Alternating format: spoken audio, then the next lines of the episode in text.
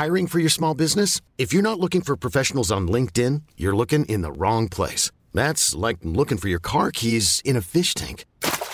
LinkedIn helps you hire professionals you can't find anywhere else, even those who aren't actively searching for a new job but might be open to the perfect role. In a given month, over 70% of LinkedIn users don't even visit other leading job sites. So start looking in the right place. With LinkedIn, you can hire professionals like a professional. Post your free job on linkedin.com slash achieve today. Ever catch yourself eating the same flavorless dinner three days in a row? Dreaming of something better? Well, HelloFresh is your guilt-free dream come true, baby. It's me, Kiki Palmer.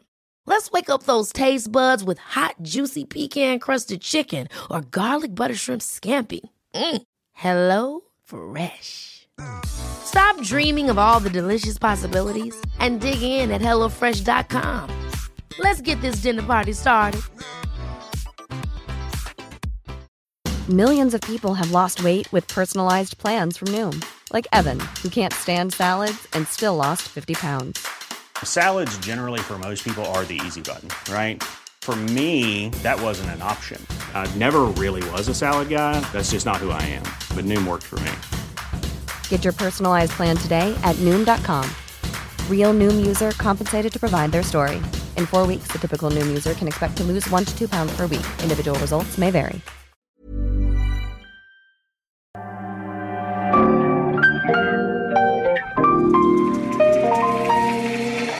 Bienvenidos a Isanaholic, el podcast que amplifica la conversación sobre la cultura de diseño y las industrias creativas a través de sus protagonistas. Soy Jorge Diego Etienne y los invito a escuchar este episodio, compartirlo y seguirnos en nuestras redes sociales donde nos encuentran como Isanaholic MX. Bienvenidos. En el episodio de hoy me acompaña Jesús Alberto Flores, arquitecto, apasionado del arte y con una amplia trayectoria en diferentes proyectos de galerías y espacios culturales. Actualmente, Jesús encabeza Colector, una galería que basa su trabajo en la investigación de nuevos lenguajes, en el arte contemporáneo entre los límites de lo conceptual y lo abstracto. En Colector, Jesús representa artistas latinoamericanos jóvenes y de mediana carrera, y tiene esta iniciativa de generar un espacio de encuentro entre artistas nacionales e internacionales. En este episodio, Jesús nos comparte varias anécdotas de, su trayectoria, desde estar en China y aperturar la primera galería de arte latinoamericano allá, hasta las experiencias que ha tenido con los diferentes artistas con los que colabora en Colector y este gusto por generar experiencias culturales en Monterrey. Bienvenidos a Isanaholic, un episodio más y el día de hoy me acompaña un amigo, un buen amigo, Jesús Flores. Bienvenido a Isanaholic. Gracias. Oye, Chuy, eh, siempre pido a los invitados que se presenten solos. Si ahorita nos topamos o te topas con alguien en algún opening o algún evento o algún bar y te preguntan, ¿qué onda, tú quién eres o qué haces? ¿Cómo te presentas? Mm, hola, mi nombre es Jesús Alberto. Tengo una galería de arte, soy galero y productor de, de obra. Ok. Muy bien, sencillo, concreto. Esta galería se llama Colector. Colector, Es un proyecto joven. joven en, en cuanto a, a la edad que tiene, o sea, que, abrió, que, que abrimos hace dos años, pero es el resultado de toda una vida. Y justamente de eso es lo que quiero comenzar, con lo que quiero comenzar esta plática. ¿Ok? Porque tú eres arquitecto, estudiaste arquitectura, Así, estudiaste arquitectura en Monterrey, en UDEM. en la UDEM, sí. Tú, er- tú creciste en Monterrey. Eh, crecí y nací en Monterrey. Este, y como a los 15 eh, me cambié a vivir a la montaña con mis papás, ya en San Pedro. Este, que bueno, ya no me he podido despegar de las montañas. Eh, pero sí, regiomontano. Y pues no te quiero preguntar cómo llegaste a la arquitectura, sino te quiero preguntar cómo llegaste al arte. O sea, estudiaste arquitectura y qué hiciste después de la carrera o cómo fue ese camino que te llevó a donde estás hoy en día. Mm, bueno, siempre tuve la oportunidad de eh, como en, en crear cosas. Eh, mi madre es este, educadora. Entonces siempre la manualidad en mi casa era pues de todos los días. y no se diga en verano, que eran cursos o este y aunque tengo una hermana mayor, los dos de cierta forma decimos que somos hijos únicos porque nos crecimos aparte y nos desarrollamos aparte en la misma casa, pero entonces ya con esta vida en solitario que todavía realizaba más cosas, este, mi papá constructor, entonces veía planos y cosas, entonces... La este, pues, arquitectura fue, mí- fue muy natural estudiar arquitectura. fue súper natural. Eh, ya, ya, ya estaba como, pues no sé, desde los 5 o 6 años ya, ya iba a construcciones. Entonces, ver cómo de- en un terreno desde cero, con cal en el piso, trazados, ejes, este, salen edificios, pues era ya muy... eh, pues sí, igual, muy natural. Entonces, primero yo empecé estudiando leyes. O sea, yo me inscribí en leyes a los 19 años. Ok. Este, Eso no sabía. Sí, no, 18. Creo que cumplí los 18 en el, en el 2000. Empecé con leyes. Este, quería ser realmente eh, pol- pol- político. Tengo ahí del lado de mi mamá políticos y no sé, siempre me ha gustado la diplomacia, como las relaciones.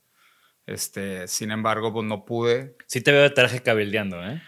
Eh, bueno, lo hice, después pudiéramos llegar en ese punto, lo hice por tres años, este, pero me salí, me salí a tiempo.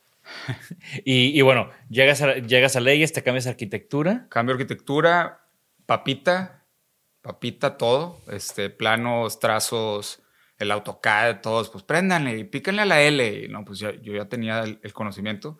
Entonces, como tenía beca préstamo, como esos modelos de Estados Unidos, que llegas y pues no pagas hasta el final. Entonces para mí era gratis, una especie de la universidad privada gratis, o sea, bueno, firmado, pero entonces iba metiendo yo materias que, que sí me iban acomodando y todo era de la carrera de artes. Este, entonces llevé a la par, de cierta forma, nu- nunca salía de la universidad, viviendo a tres minutos, este, nunca salía de la UDEM, entonces aprovechaba y me quedaba en la biblioteca o iba, eh, tú lo conoces, edificios este, muy bonitos, eh, antes del Tadabando. Este, ¿Ese no está bonito para ti? no, pero digo, an- antes de, o sea, a mí no me tocó. Claro. Salí en el 2006, entonces este, no me tocó. A lo que iba es que yo estaba, eh, bueno, la estética en ese momento este, era hasta el centro comunitario. El campus de ODM es, es muy bonito. Ujú. La biblioteca, sobre todo, este, un edificio así como brutal, era, era encantador. Y, y bueno, te- vas, te vas desarrollando como arquitecto, pero a la par estás construyendo este tema del arte, esta formación en arte. Sí, eh, con mis amigos, eh, que hasta la fecha, que son o cineastas o fotógrafos, desde muy pequeños, así hacíamos videos con Super 8 y fotografías, este, tratábamos de, de, de construir siempre un, pues algo para, para dar, ¿no? Siempre es- hacíamos hasta screenings con nuestros amigos. A ver, ya salió la película y a los 16 años ahí, ¿no? Entonces, este, siempre cine, fotografía, música, la arquitectura. Entonces, eh, al final, aunque digamos que estudié la carrera de leyes, arquitectura, pues es otra, es- perdón, de artes, la arquitectura pues es otra arte, ¿no? de, las, de las artes. Entonces, eh, simplemente la arquitectura fue una especialidad dentro de una de las artes. Y te gradúas y ¿cuál es tu siguiente paso? ¿O durante la carrera tuviste alguna práctica profesional con alguien? O Mm, el- ¿cuál, los- fue, cuál fue tu inserción a la vida real fuera de la- después de ya la del arte contemporáneo como instituciones o algo así. Bueno, o qué pasa tu- cuando sales de la carrera? Tuve un... a- Había un- una actividad dentro de la universidad que, eh, que íbamos una vez al semestre. No, era anual, anual. Me tocó ir cuatro o cinco veces eh, en Estados Unidos que eh, cambiaban o rotaban ciudades.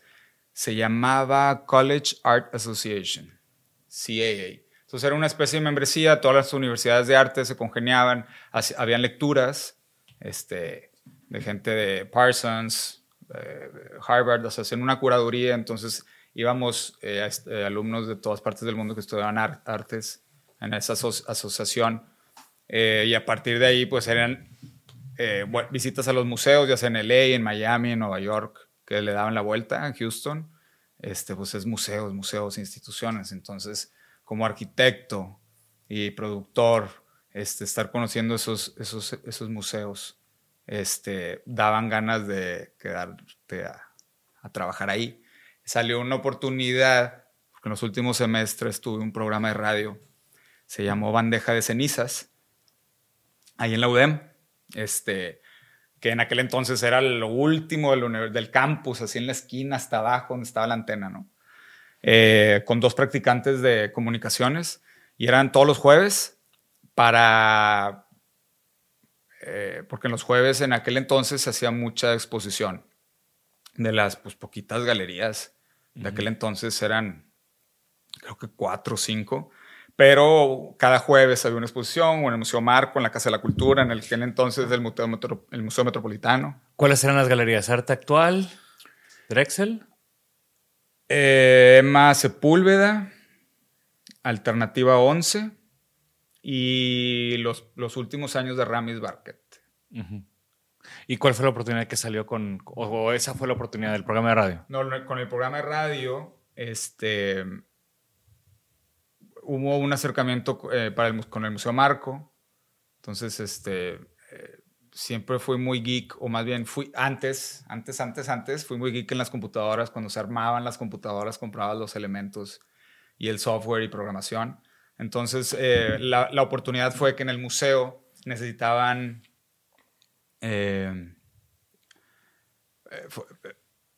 pues meter en un software toda la colección permanente del museo, que todo estaba en carpetas, fotografías, escanear fotografías, pasarlas, pero pues obviamente es un software como el que todos vemos ahorita, ¿no? Este, nada más de pasar datos, entonces estaba programado, no sé, por un mes, mes y medio. Yo llegué y lo hice en 10 días, entonces me quedaba en un contrato un tiempo ahí suficiente y estaba el montaje de eh, Jan Hendrix, me acuerdo perfectamente esa exposición. Señor Sasso. Este, entonces, pues yo ahí perdiendo el tiempo me acerqué y, necesitaban manos. Les, les, platiqué de, todo. Entonces me aceptaron ayuda y monté junto con Jan ese mural gigante, ¿no? Eran, no sé, mil piezas. Claro. Una cosa ridícula. Que ha de haber sido 2004, 2000.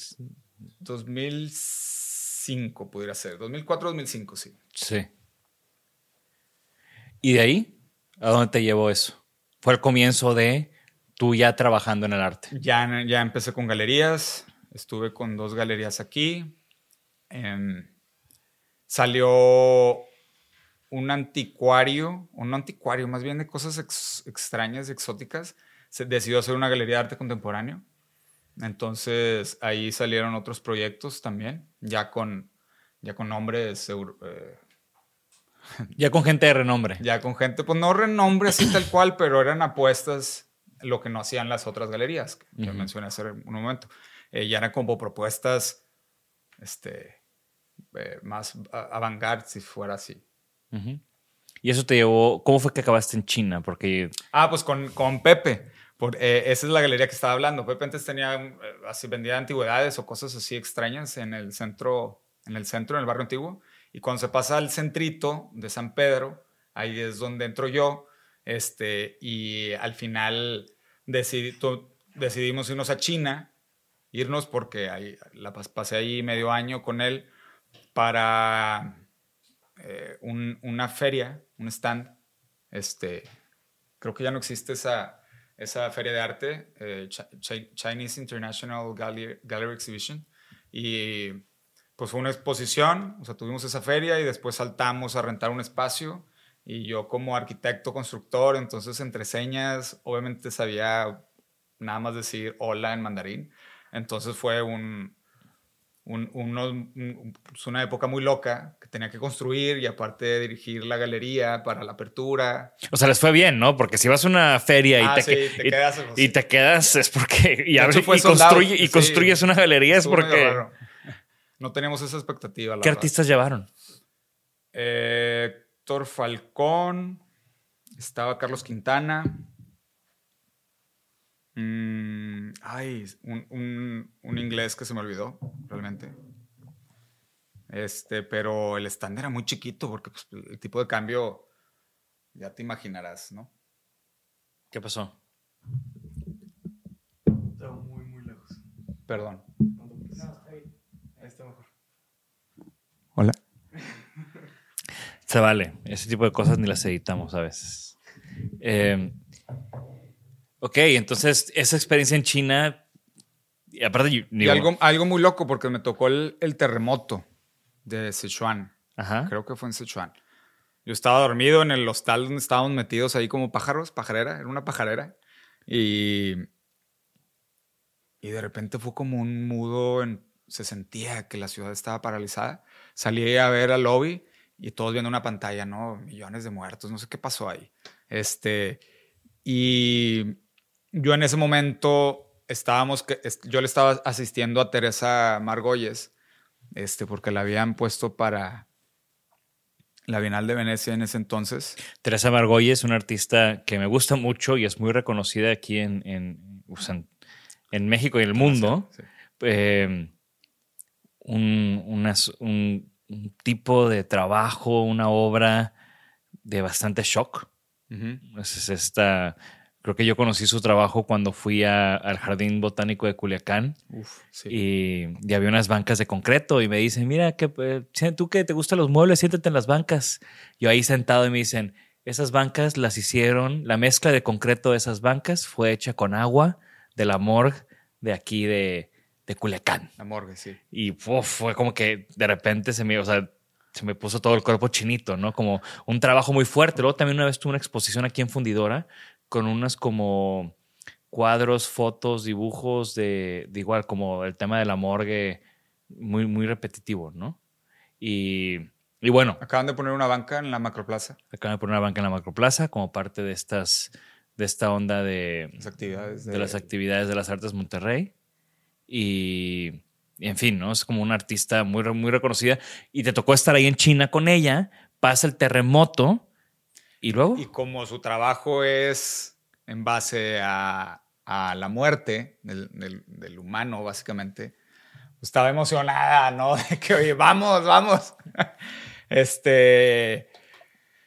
Eh, no, no sé si muchos sepan, pero en el negocio, en el, en el mundo del arte contemporáneo, pues, es- eh, hay veces que hay locuras que hacer. Este, entonces, ese tipo de ideas, pues, no están descabelladas, ¿no? Eh, ¿Te entonces, fuiste con ella a hacer qué? a, a- a irnos a meter ahí a ver qué sacábamos, este, no sé, de, eh, escombros o qué sé yo, pero eh, nos, afortunadamente supimos que había varios anillos, incluso de- del ejército y así, para que nadie llegara.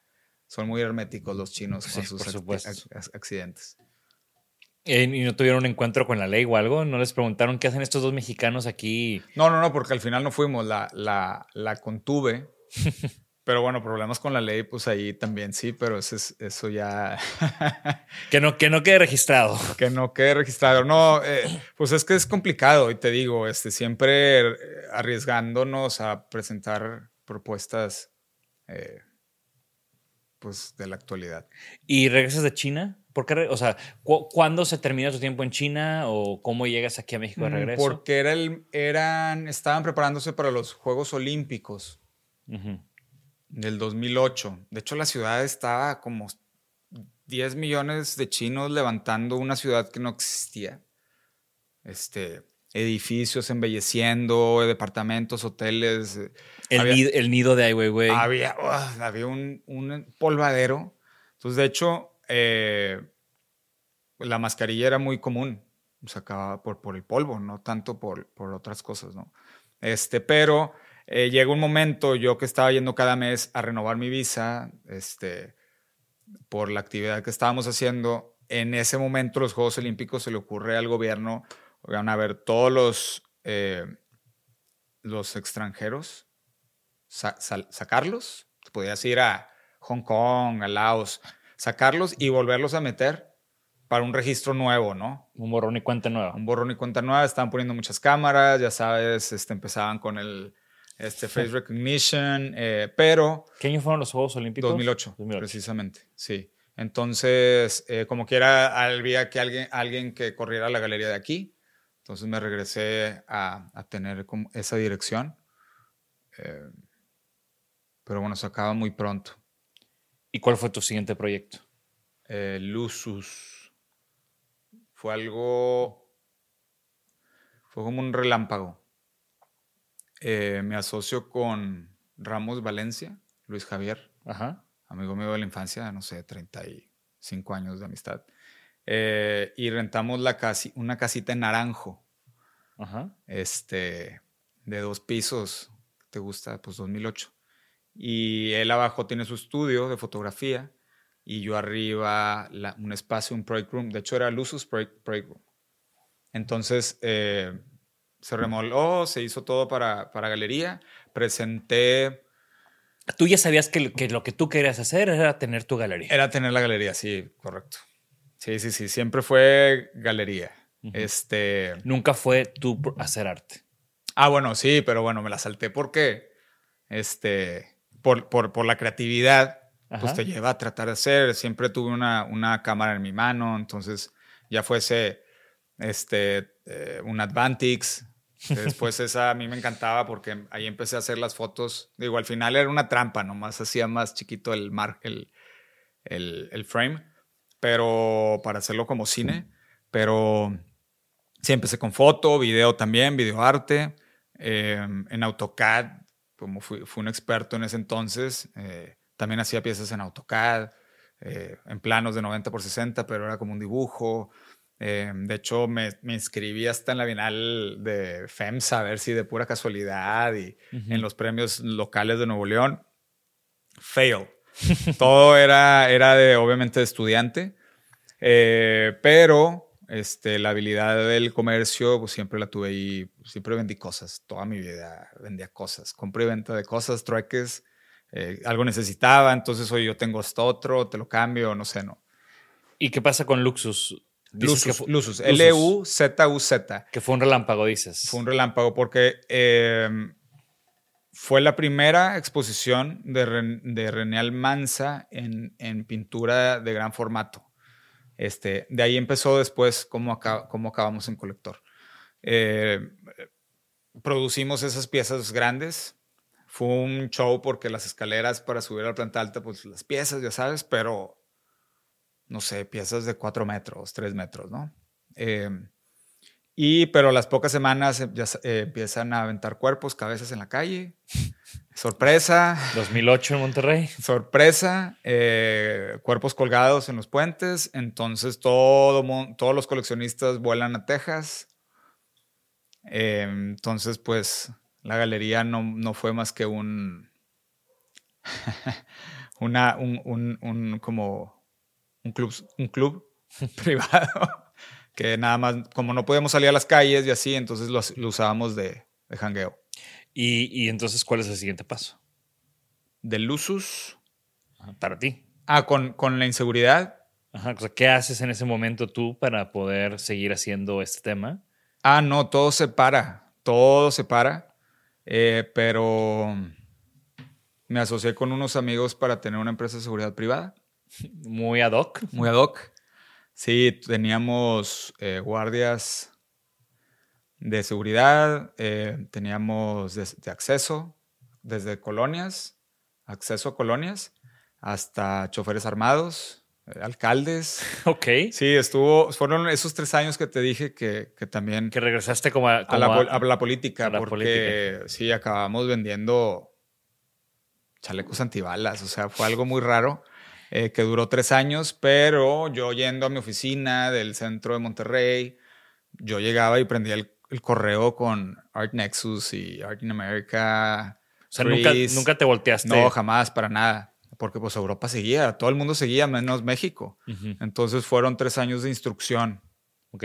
de, de una especie de no hacer, pero todo downloaded. ¿Y cuál fue tu siguiente movimiento? Eh, vendo mi parte a los socios. A los tres años dices, ya no puedo más. Ya no puedo más, amigos, por favor. O sea, esto Tengan mi es fusca, para mí. tengan mi... Todo, la placa, chaleco, sheriff, todo. Este. No, no estaban muy contentos porque yo era el que lo manejaba. Pero, El comerciante. Ajá, pero pues bueno, no les quedaba de otra.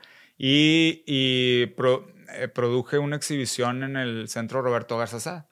Ahora sí, porque lo terminan. Yo como exalumno voy y veo y digo, FOMO, o sea, súper FOMO. Este, me dan el tour, veo todo lo que tiene el centro. Yo necesitaba estar ahí, o sea, ¿qué, qué le hago? Necesito inscribirme en posgrado, no, sí, volverme a meter otra carrera. Entonces, lo primero fue eh, proponer una exposición que compramos eh, a Daniel Ruanova una escultura de 6 metros de diámetro. Que es la que ahorita está arriba del túnel. Sí, sí, está ahí en Comodato. Este, y la pusimos justo debajo de la vela del, del, edificio, en el, en el, jardín. Se veía espectacular. Toda la documentación cuando abrió el, el, el centro tenía esa escultura. O sea, las fotos. Del ah, las fotos, sí, claro, sí. revistas. Este, y se quedaron por muchos. Estuvo, estuvo raro porque era para dos meses, pero se quedó tres años. O sea, lo, lo veías ya sabes que la UDEM siempre ha traído gente y así, entonces Instagram de Weiwei, Ricky Martin, Roshkin, o sea, toda, toda la gente, chefs, o sea, toda la gente que iba a graduaciones. El poder, el poder de un edificio, ¿no? El poder de un edificio. Pues ya ahí todo de ciudad. Entonces estaba esa escultura, hicimos también en la Galería 1 eh, pintura de Daniel. Este, nos, nos, fue muy bien y es donde decido poner la galería, eh, que es al cuadrado, pero por escritura K2, este, acabamos diciéndole K2 todos, de que fue un proyecto desde que se inició, este, con un, con un tiempo, tiempo y forma. Se estudió muy bien, arte emergente, local, este, de algún, a veces metíamos algo de alguien con un poquito de carrera. Mucho contacto con estudiantes también, ¿no? En la, por lo mismo de la UDEM, o sea, como ese, ese acercamiento eh, con, con, con, el decano, este, los, el director de carrera, eh, ese link, y luego la galería está a tres, cinco minutos, entonces eh, estuvo ese link abierto y en varias ocasiones este, presentaban proyectos alumnos, incluso hubo una exhibición individual de Elena Páez yo recuerdo esa exhibición. Sí, wow. O sea, la, verdad eh, nos gustó mucho esa exhibición. Este, creo que fue la última de la UDEM, precisamente. Y, y de ahí ya te tomas un tiempo, se acaba ese proyecto. Se acaba, yo... Ahí ya nos conocíamos. ¿Tú te acuerdas cómo nos conocimos? Nos conocimos cuando tú estabas en K2, ¿no? Porque yo fui a varios eh, openings ahí en K2. pero no recuerdo exactamente cómo. Em, pero, ¿tú solo o con alguien más? A lo mejor nos presentó alguien. Me acuerdo que una vez fui y platicamos. No, tú estabas buscando espacios. Yo estaba buscando, yo siempre estoy buscando espacios. Sí. No sé si alguien te dijo o, no sé, Instagram no existía. O sí, ya, ya Yo creo que sí, no fue pero, tanto. Pero sí, claro, siete años, ocho años. Ok. Sí, sí, hace mucho. Sí, sí, sí. Pero bueno, me acuerdo mucho que me tocó este periodo donde se acaba ese proyecto de K2. Te vas un poco como al retiro, como a reformular y, empiezas a gestar lo que hoy es colector. Colector. ¿Qué es colector o cómo, lo escribirías tú o, por qué, o cuál fue el cambio, cuál fue la evolución? Después de tantos proyectos que nos has platicado, ¿cómo es que llegas a esto es a dónde voy a poner, dónde voy a poner mis fichas. Mm, no estuvo tan pensado. O sea, así como una reestructuración y este, no hubo un estudio de mercado per se. Eh, fue más bien eh, desde unos pocos meses antes de saber la última exhibición, que fue eh, de alguien de la UDEM, fue Elena, pero la última, última exhibición fue de Francisco Muñoz. Y justo antes de eso ya sentía ese como nerviosismo de, ay, va a ser la última expo, ¿qué voy a hacer? ¿A qué me O sea, no tenía idea, o sea, yo no, no tenía yo el proyecto planeado. Entonces, en el momento que se termina esa última expo, este, concentro mi colección también, le doy una peinadita, recorto ciertas piezas. Em, eh, yo seguí construyendo. Ah, porque, porque bueno, meanwhile, todo esto, de diseño arquitectónico y construcción. por, no sé, 12, 15 años. Porque Eh, también es, es algo que pues, tu papá ya hacía y también lo tenías. Sí, me metía con él, lo ayudé mucho tiempo, desde, no sé, escuelas, clínicas, estacionamientos, este, me tocó hacer Burger Kings en plazas, este, traba- trabajo nocturno en las plazas, eh, casas, tuvimos una inmobiliaria por un par de años, comprábamos terrenos y hacíamos casas en cumbres, pero siempre fue algo medio tedioso, era como, ugh. o sea, lo hacía con gusto, pero sí era, sí era un poco de, ay, no me divierte, ¿no? Entonces, en este otro lado, que es un playground, de hacer lo que quieres, como quieres, cuando quieres, con quien quieres, pues es otra cosa. Ujú. Justo lo platicaba con, con unos colegas la semana pasada que pudiéramos acercarnos o nos, uno me decía que era total hedonismo, que porque como es tanto pl- placer que sentimos por solamente eh, Crear. crear, so- pues somos seres hedonistas completamente. Pero bueno, regresando a lo de colector, entonces solamente cuando salgo es, es ese hype de, a ver, ¿qué hacemos? Este, tuve una pareja que me, me apoyó muchísimo en ese momento en crear como el, el concepto, pulir un poco. Bajar el balón, ¿no? Bajar el balón, sí, a ver, ¿qué hacemos? ¿Y cómo le hacemos? Y el, el branding, ¿y, y qué hacemos? ¿Qué, qué, qué, qué nombre escojo? ¿Cómo le hago? Yo lo quería escoger, entonces mandaba nombres y era que no, no, no, y entonces sale colector, hmm, detengámonos, ¿no? Este, y eh, pues al final, fuera de lo que sabemos que colector, pues es hacer algo, en o sea, vaya, reunir, colector es reunir. Y ya como personalidad, un personaje, el colector, era el que reunía eh, los impuestos para el rey. Entonces, básicamente peinas una zona, recoges y lo presentas a algo, ¿no? Entonces, al final, eh, las galerías pues tienen ese, esa característica de peinar los artistas, ver qué vas a traer, recogerlos y presentarlos. Entonces era muy, muy buena idea para nombre. Eh, las primeras tres letras iban con coleccionismo, colegas, colaboraciones. Entonces estaba demasiado romántico para dejarlo. Y, y bueno, creo que podemos hablar un poco más de colector eh, más adelante. Quería preguntarte, ¿cómo es que, cómo haces lo que haces? O sea, ¿cómo, ¿cuál es el trabajo de un galerista? En, ¿De qué se trata? ¿Cómo No, funciona? no, no, O no, sea, no, es que es, es, es imposible. Eh, O sea, hay una línea, o sea, cuando hablamos de curaduría, pues sí entiendo que, lo- No, hay, no, no, que hay una línea curatorial. galerista- Por eso, o sea, sí. es lo que, eso, es lo que voy. O Ajá. sea, entiendo el tema de- del curador.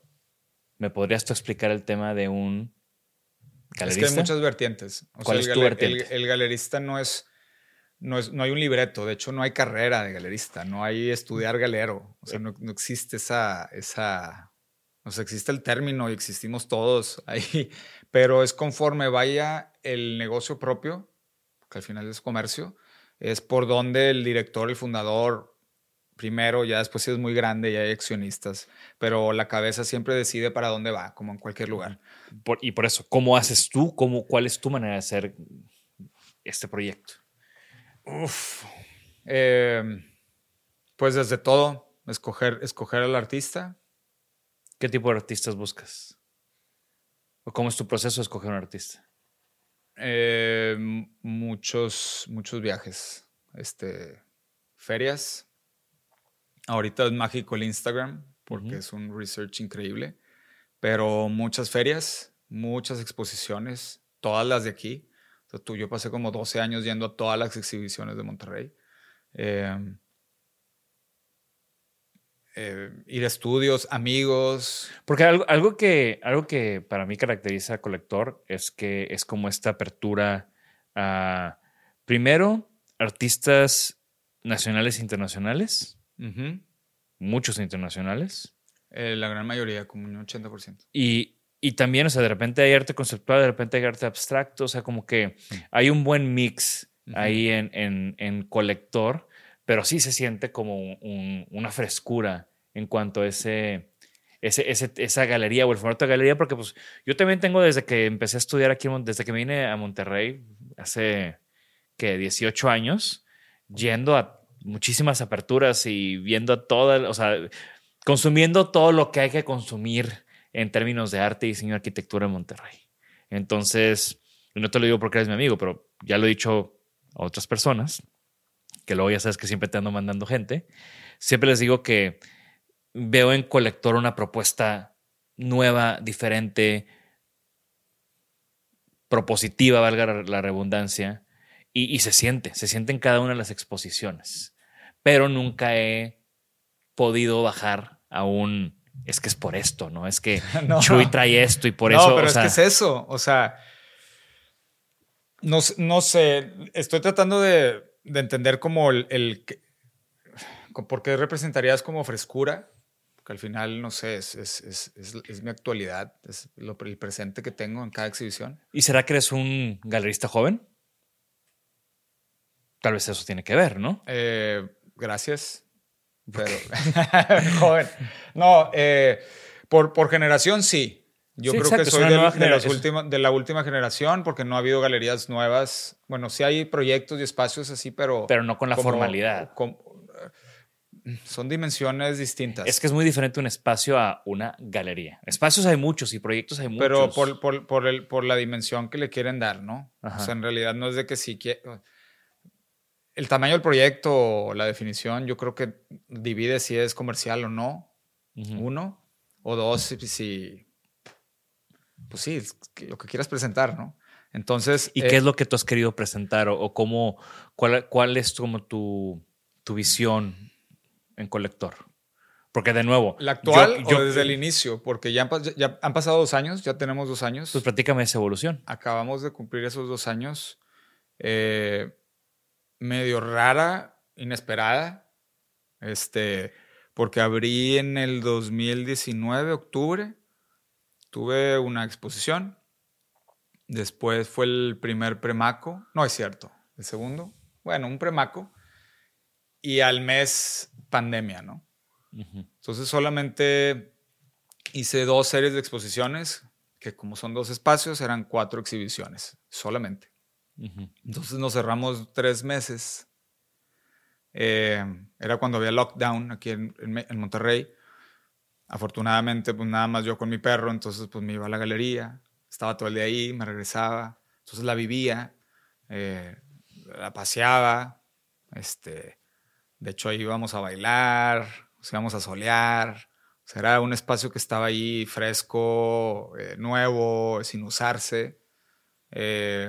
Y ya empezábamos a ver todos estos cambios y todas estas noticias que iban saliendo, desde la Tercera Guerra Mundial, que porque los cohetes de Corea y estaban ya apuntando, hasta pues todo lo que no se sabía de la pandemia, eh, las monedas fluctuando, eh, la cuestión del petróleo, hubo un, hubo un mes que no había petróleo, entonces todo el comercio se bajó. Eh, fue algo como... Nadie estábamos preparados nunca para nada de eso. Y he hablado con mucha, o sea, bueno, yo metido en este tema, pues hay gente de nuestra, de- de- hay gente de interiorismo, de arquitectura, de diseño, de fabricación de, de muebles, que le fue muy bien en la pandemia porque la gente volteó a ver a sus casas como antes no las veía. Ujú. ¿Fue eso el caso en el mundo del arte? Sí, claro. Eh, no así como palomitas, porque siempre estamos en el 0.001%. Sea, es lo último que se gasta en, en hablándolo en generalidad, pues, con un coleccionista, Sí. pa- pandemia o no pandemia, hace, ve cómo, o sea, es una, es una adicción, ¿no? Vendes un terreno, un carro para seguir comprando. Eh, al final el dinero es el mismo, se movían de un lado a otro, de una empresa a otra, que si los hoteleros, los restauranteros, entonces ellos no, pero entonces salían los farmacéuticos, habrían otra gente que pudiera eh, ahora sí comprar, entonces ya tenía esa libertad de acercarse a las galerías para ellos solos, entonces fue una utopía curiosona. Este, afortunadamente con eso nos dio eh, un poco más de libertad de, para, para la programación. Ujú. Entonces, como no se acababa y no se acababa y pasaba y seguía la pandemia, Ya llevas que ya esto es, pues dos años. Con- Pero, cosa en la pandemia ya has hecho qué seis, seis uff, no, no, no. Eh, bueno, reconteo rápido. Septiembre del año pasado, Horacio y Jerónimo, en una sola, o sea, cada quien en su, exhi- en su exhibición, pero en, un- en una fecha. Después Aldo y Fer en las dos. Después el, el performer, la performance de Sofía, Sofía Tormenta. Después llega Shivago, Duncan, Home run. Home Run. Increíble. Aparte, pa- eh, gran tipo Shivago y además también estuvo bien padre. Digo, yo como, como amigo y como porrista de, de- de colector, pues ver que cómo arranca aquí Shivago y cómo al poco tiempo una de las piezas aquí ya está en el Jumex, en esta exposición importante que hubo en, en el Jumex. Eh, pues creo que también eso habla muy bien de, de cómo colector, colector también ha ido como empujando, ¿no? Bueno, ojo, ya estaba programada esa exhibición de la del Jumex. Cuando, Pero- cuando, tra- cuando se viene Chivago con nosotros, ya, ya estaba programado, él ya tenía su, su programación. Sí, pero de nuevo, o sea, no, no deja de ser, o sea, un momento, ¿no? Un momento, Ah, bueno, ahí, sí. un momento ligado. Sí, porque aunque ya presentábamos artistas de museo, eh, Luis Hampshire ya había estado en el, en el Carrillo Hill. Y una de las cosas que me encanta, una de las cosas que me encanta también llegando a lo de Chivago es que cada vez que, que trabajas con un artista, pues se viene el artista y está aquí y has traído gente de todo el mundo Bueno, a estar aquí en Monterrey. Por eso te decía lo del que es ser un galerista, porque eh, la generalidad de ese, de ese puesto este, es la comercialización. O sea, la gran mayoría es, oye, este, mi galería, ten tus piezas, hacemos el trueque, cambiamos, vendemos y se separan, ¿no? Eh, las galerías de antaño, de- hay patronajes, este, pagas todo, o producción. Entonces son diferentes formas de, muchas veces lo comparo con un lote de autos. Ujú. O sea, el, el stock que pudieras tener, si o, o compraste el auto, o lo tienes en comisión, o estás asociado con alguien, Ujú. o entonces, aunque tengas la- una cartera gigante de, de producto, cada auto es diferente. Es, Sí. es- es un, es un negocio distinto, no es nada más un porcentaje para todos, o no le das, o le das, son, son Sí. Cada, con cada artista tienes una relación diferente, con cada artista es una relación diferente, pero casi a también- todos te los traes a que estén aquí. Todos. Todos. Siempre en todas las exposiciones tienen que estar. A todos les hacemos video. Y eso es lo que disfruto mucho, porque digo yo, de nuevo, intentando nunca perderme primero exposiciones de amigos y también, pues aquí en Monterrey, lo que sea que haya, siempre hay que ir. Eh, me encanta ir a, las, a, las, a los openings de colector porque pues, tienes una oportunidad de platicar con el artista, tienes una oportunidad de... Se siente como, como muy... Me gusta la proximidad. Me gusta la proximidad de ir, ver las obras, entenderlas y luego tomarte un- una copa con el artista y a veces hablas de la pieza y a veces hablas de otra cosa. Otra cosa, sí. Pero también creo que es, es- has hecho un, un gran labor de, de justamente eso, ¿no? También como vengan a Monterrey, conozcan Monterrey y hacer esas relaciones más fuertes. Mm, Cuando vienen, eh, precisamente es para dos cosas en particular. No tanto, y me podrán disculpar, este, porque no, no es realmente así para que esté en contacto con la gente. A mí lo que me interesa es que realmente conozcan la ciudad. Eh, porque el- muchos artistas ni siquiera ponían en el mapa Monterrey. Eh, ahorita mencioné un porcentaje de los que son de afuera, ¿realmente es eso? Hay otra cosa, me han preguntado, y pero si eres una galería mexicana, ¿por qué no tienes más mexicanos? Olvídenlo, o sea, borderless. Todos somos humanos, yo nada más veo... te has ido hasta Francia a, Ah, a presentar no, no, cosas. no, pero sí, o sea, no, no importa que si es mexicano, que si es holandés, que si es este, americano, y, o sea, ¿qué importa? No, no, no es realmente por eso de somos la galería que representamos solamente artistas de cierto lugar o de cierta eh, carrera o de cierto lenguaje, ¿no? Y ahora se viene un momento. Digo, y ya ha ido cuajando desde este año. Tuviste artistas de la galería en la Semana del Arte de Sonamaco. Ah, sí. Y, y justamente el siguiente año se viene algo muy bueno. Se viene como ese siguiente brinco que es tener tu booth Ah, sí. en, en esta feria importante. Eh, ¿Lo ¿Podía decirlo o no podía decirlo? No, sí, sí, sí. Me pusiste una cara y dije, no, de que no mames que estoy diciendo lo que no puedo decir. No, por supuesto, claro, claro. est- Estamos en la lista ahí ya. Sí, sí, sí. Eh, Que se sepa con quién vas a no, porque como hemos platicado de proyectos, este, dije, ah, ¿cuál sería? Pero sí, eh, Mac sería el primer, eh, la primera feria en que Colector participaría. Yo había participado en ferias anteriormente con otras galerías de, eh, como eh, gallery manager o asistente. Ujú. Sabes Perfectamente. el- la intensidad también. Perfectamente. Y es súper emocionante. De hecho, hasta desde, desde hace desde que nos aceptaron, o sea, la emoción sigue porque estás en medio de eso, ¿no? Claro. En el ojo del huracán. Museografía, no, no, no. La museografía, qué voy a presentar, qué piezas vamos a presentar y todas las piezas las estamos produciendo. Ok. Eh, eh, Eso es algo que me quedé pendiente hace ratito, este, de los artistas que vienen, es para que la ciudad se conozca, o sea, que también ellos, al momento de postear, de mandar sus newsletters a sus clientes coleccionistas, que son de todos estos otros lados. Entonces, Monterrey, ¿dónde? ¿Cómo? Ciudad de México. No, Monterrey. ¿Cómo que en México? Entonces, eso es una de las eh, peculiaridades. Y la otra que se vengan es para la producción.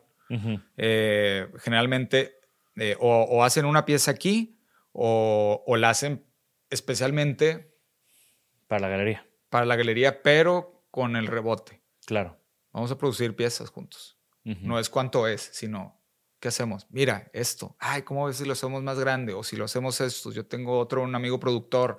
Entonces, eh, pues ese, ese, esa alegría de poder crear junto Una verdadera colaboración. la colaboración, ¿no? Entonces, Me al encanta. final, no sé, en, en 100 años, cuando salga esa pieza en subasta, pues viene ahí en que esta pieza, pues fue hecha realmente cuando fue a Monterrey.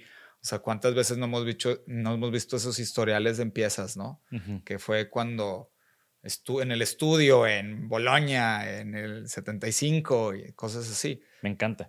Y, y bueno, eh, en todo este recorrido, como para empezar a, a- a cerrar, eh, de todas estas exposiciones que han habido en, en Colector, Ay, ¿cuál, cuál, es, ¿cuál fue el big break de Colector? ¿qué es Big Break? El big break, o Es sea, to- todas las disfruto eh, increíble. Pues sí, pero ¿cuál fue la que cambió todo? ¿Cuál fue la que sentiste, ay, esto me está llevando a, un- a una posición nueva, ¿no? Esto subió un escalón. Yo sé que quieres a todos tus hijos, pero... No, no es eso, no, no es eso.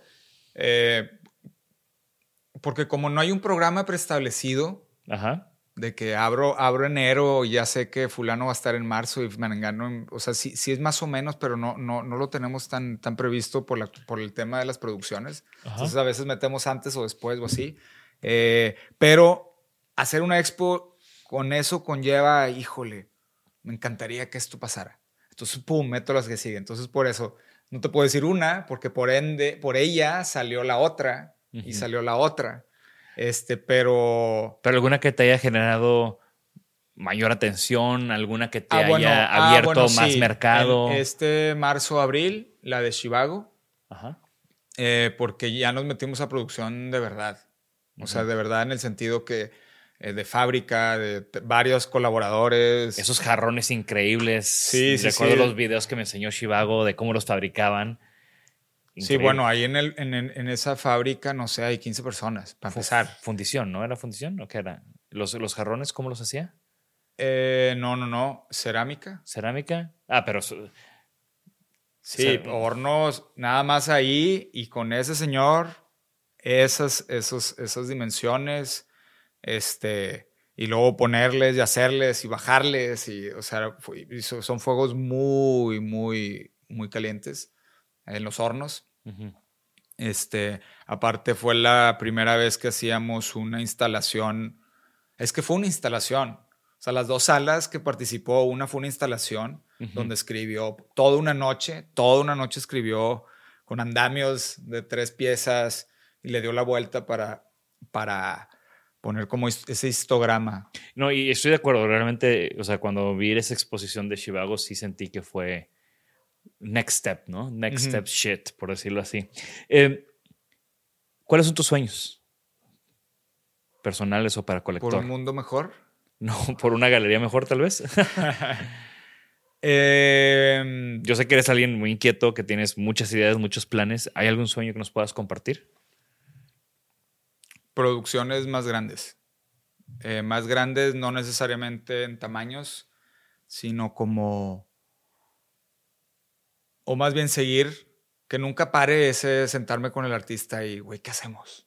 O sea, ¿qué se te ocurre? Ay, fíjate que una vez vi, me encantaría fundir en, en bronce en un terreno y o irnos y lanzar, no sé, al espacio, no sé, o sea, siempre es eso. y Yo creo que ese sueño de seguir haciendo, porque como empezamos, que tenemos ese gusto de hacer lo que queremos, este, pues más bien que no termine. ¿Qué, qué es algo que has aprendido en este recorrido que te gustaría compartir con los que nos escuchan? ¿Alguna lección, algún consejo? Uf, en uno, el consejo. Este. No, no, nunca se. Bueno, siempre nos vamos a estar frustrando porque es nuestra naturaleza, pero vi- vivan esa frustración. Siéntanla. Va a pasar y lo que viene es súper mejor. O sea, le vamos a dar la vuelta. Nada más es embrace it. Ya sea un, un- algo malo, No lo tapes. Hiciste una pieza, se te rompió, o sea, no pasó nada, haces otra, así no se tape. Muy bien, me encanta. Y, y bueno, eh, siempre hago como unas preguntas rápidas antes de, de terminar. Eh, ¿Objeto, edificio o obra de arte favorita? Objeto. Objeto, Podría ser las tres. A ver, objeto. edificio Ajá. u obra de arte favorita. El, ay, pues esta última de Christian Jean-Claude del, Del arco. Del arco. Desafortunadamente llegué seis días tarde. Yo llegué seis horas tarde. Seis horas tarde, pero bueno, ese ya como pieza ya va a ser, porque todavía tenía una antes que viene el Serpentine, Ajá. que era... La eh, Mazda. Ma- ma- Masterdam o... Ajá. De los botes. Los botes en el, en el. Esa sería la pieza. Que bueno, en teoría este arco fue la última ya, o sea, queda una pendiente que es el, ¿se llaman Mastodon o Masta o... O sea, es como, tiene un nombre Sí, árabe, sí, ¿no? Sí, sí, sí. sí. Que hay una pendiente todavía que es en Arabia Saudita, que es Ajá, como ya, ya. súper, súper mega no, enorme. no. Pero, pero esa ya es la última obra pendiente Ujú. de Cristo de todas las que había hecho. O sea, el arco es como la penúltima o la última que posible, porque dijeron. la otra está Sí, muy sí, sí. imposible. Ajá. Eh, y aparte es como súper romántico el, el hecho de que él fonde sus obras. O sea, a mí Cristo siempre me ha cautivado mucho su proceso. Eh, de nuevo, ¿no? Se tardó que 50 años en que sucediera esta de París y todo para que nada más esté dos semanas, ¿no?